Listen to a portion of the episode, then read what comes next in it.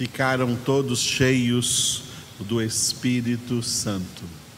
Assim nasceu a Igreja do Senhor Jesus Cristo no dia de Pentecostes. Aleluia. Louvamos ao Senhor por este sábado, dia 7 de novembro de 2020. Louvamos ao Senhor pela sua graça, pela sua misericórdia, pelo seu amor para conosco. E porque ele ministra tudo isso através do poder da sua palavra em nossas vidas. Palavra que nós agora vamos ler no capítulo de número 17 do livro dos Provérbios. Provérbios, capítulo de número 17. Enquanto lemos este texto, a palavra de Deus estará operando na sua vida exatamente onde você necessitar. Provérbios, capítulo 17. Melhor é um bocado seco e tranquilidade do que a casa farta de carnes e contendas.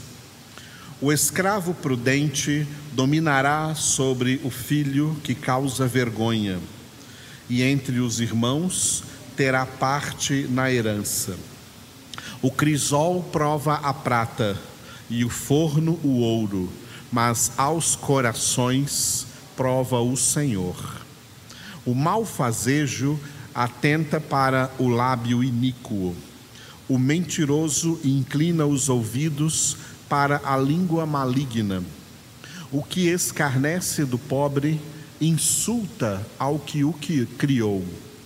O que se alegra da calamidade não ficará impune. Coroa dos velhos são os filhos dos filhos e a glória dos filhos são os pais. Ao insensato não convém a palavra excelente, quanto menos ao príncipe o lábio mentiroso.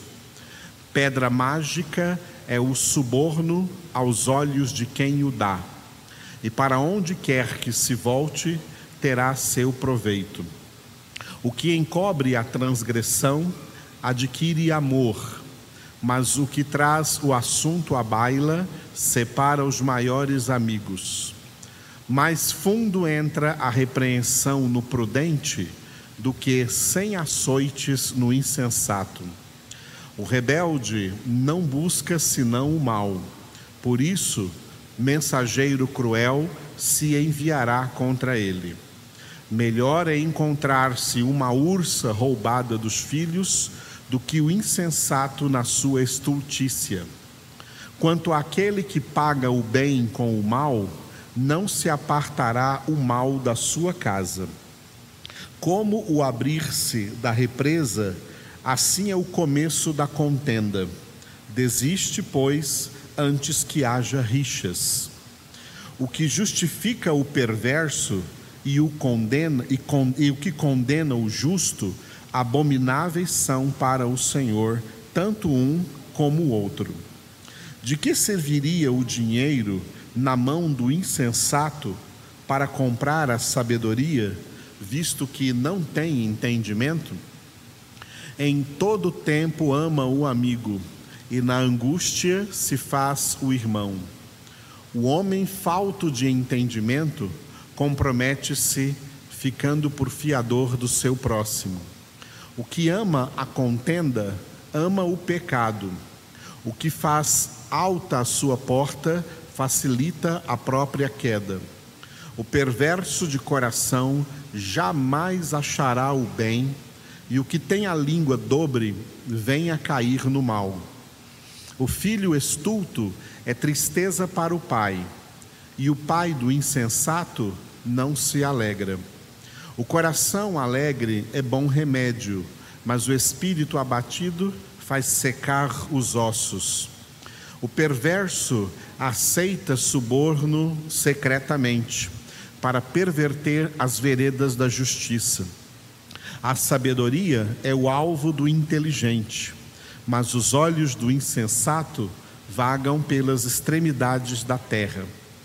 O filho insensato é tristeza para o pai e amargura para quem o deu à luz.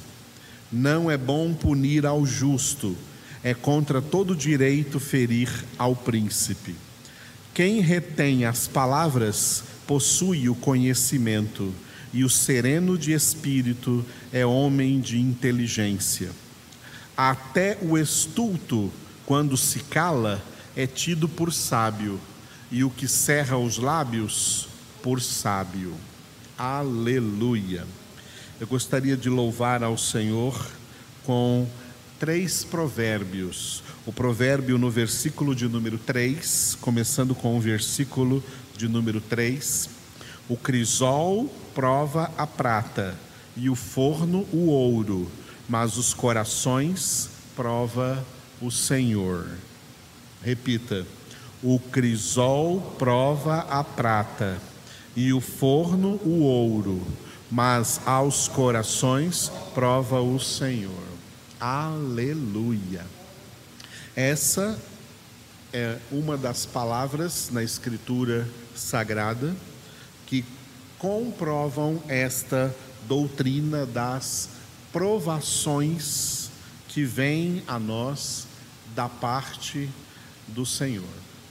Deus nos prova, Deus nos prova. Se não tivesse provas, não haveria crescimento. Nós só crescemos à base de provações. Pessoas que são deixadas sem provas, por exemplo, pais que não provam os filhos, eles ficam maus de caráter, ficam moles de caráter, ficam fracos de caráter Deus não quer filhos fracos de caráter. Deus quer filhos fortes de caráter. E Ele forma esses filhos por meio das provações. De uma prova, só se pode sair de duas maneiras: ou aprovado ou reprovado. Em Cristo Jesus, na obra da salvação, o Pai que é o mesmo Pai que nos prova, ele já nos deu tudo o que nós precisamos para passar nas provas, para ser aprovados. Se alguém não for aprovado, é por culpa somente dele mesmo, porque foi negligente naquilo que Deus já deu para nós em Cristo Jesus especialmente a palavra. Tá? A palavra foi um grande presente. A palavra é o manual para passarmos nas provas. Quanto mais conhecemos a palavra e colocamos em prática, passamos nas provas. É baseado nisso que o apóstolo Paulo exortou Timóteo em 2 Timóteo capítulo 2, versículo 15. Procura apresentar-te diante de Deus aprovado, não reprovado, aprovado, como obreiro que não tem de que se envergonhar, que maneja bem a palavra da verdade. Tem gente que pensa que manejar bem a palavra é pregar bem a palavra para os outros. Não. Manejar bem a palavra é viver bem a palavra na sua vida, é traduzir a palavra na sua vida em atos concretos, em gestos concretos, em vida concreta, vida diária, nos, que surge no seu comportamento, na sua conduta, no seu dia a dia. Quem vive de acordo com a palavra passa na prova. Quem não vive de acordo com a palavra é reprovado. Muito bem. O versículo 10. Mais fundo entra a repreensão no prudente do que cem açoites no insensato. Vamos repetir. Mais fundo entra a repreensão no prudente do que cem açoites no insensato. Tá? O prudente é sinônimo do sábio e o insensato é sinônimo do nécio, do que não tem sabedoria, não tem conhecimento. Pessoas ignorantes de Deus sofrem. Esses cem açoites aqui representam sofrimentos que poderiam ser evitados se essa pessoa fosse sábia. O sábio, o prudente, é aquele que basta uma repreensão do Senhor. O Senhor nos repreende, e essa é uma das maneiras dele nos provar. Na palavra de Deus existe muitas repreensões para os filhos de Deus serem corrigidos e disciplinados. E aquele filho prudente, uma repreensão do Senhor já penetra mais fundo na sua vida do que os cem açoites nas costas dos insensatos. Insensatos vão apanhar a vida toda, não vão aprender, e como não vão aprender, vão para o inferno e para o lago de fogo e de enxofre continuar sofrendo por toda a eternidade. Mas os sábios que atentam para a repreensão do Senhor e permitem a palavra de Deus corrigir a sua vida, gozarão da eternidade com Deus na glória. Deus só quer filhos sábios. Deus não quer, não aceita, não recebe de forma alguma filhos nécios, filhos ignorantes, gente que não aprende, gente que não é ensinável, não vai para o céu. É por isso que Jesus mandou fazer discípulos Tá? Discípulo é sinônimo de gente ensinável, de gente que aprende, de gente que recebe a palavra de Deus e diante dessa palavra se humilha e obedece. São esses que vão para o céu. E são esses que são definidos aqui no último versículo que eu vou agora ler com vocês que é o versículo 27. Que versículo precioso aqui. Esse é o 27. Quem retém as palavras possui o conhecimento, e o sereno de espírito é o homem de inteligência. Repetindo. Quem retém as palavras possui o conhecimento, e o sereno de espírito é homem de inteligência. Aleluia. Pega esse versículo 27 aqui, tá? E diga: é isso que eu quero ser. Tá? Eu quero ser essa pessoa que retém, que absorve, que recebe, sabe o que? Todas as palavras reveladas por Deus.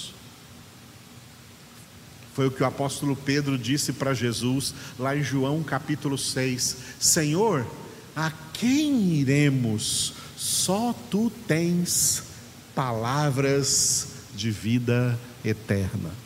São essas palavras de vida eterna que são citadas aqui. Quem retém as palavras de vida eterna, a palavra de Deus, possui o conhecimento. Tá? E esse conhecimento opera lá no fundo, lá dentro, tá? tornando este homem sereno de espírito. O que significa um homem sereno de espírito? Significa uma pessoa equilibrada, uma pessoa sensata, uma pessoa prudente, uma pessoa que, que tem a sua vida centrada no Senhor, centralizados em Cristo Jesus. Isto é o sereno, isto é a serenidade espiritual do homem inteligente. Essa inteligência aqui não é inteligência das ciências mundiais, não é a inteligência do mundo, é a inteligência pela ciência da palavra de Deus, pelo conhecimento de Deus na Sua palavra. A palavra de Deus, ela acalma o nosso interior. A palavra de Deus, ela não agita o nosso interior. A palavra de Deus, ela acalma o nosso interior. O mundo e as coisas do mundo, governados pelo príncipe do mundo, deixam as pessoas agitadas. Por isso, no Salmo 46, 10, o próprio Deus toma a palavra e diz: Aquietai-vos e sabei que eu sou Deus. A palavra de Deus não nos agita, a palavra de Deus nos aquieta, nos abranda e nos traz serenidade espiritual. Já percebeu que ninguém resolve nada na agitação?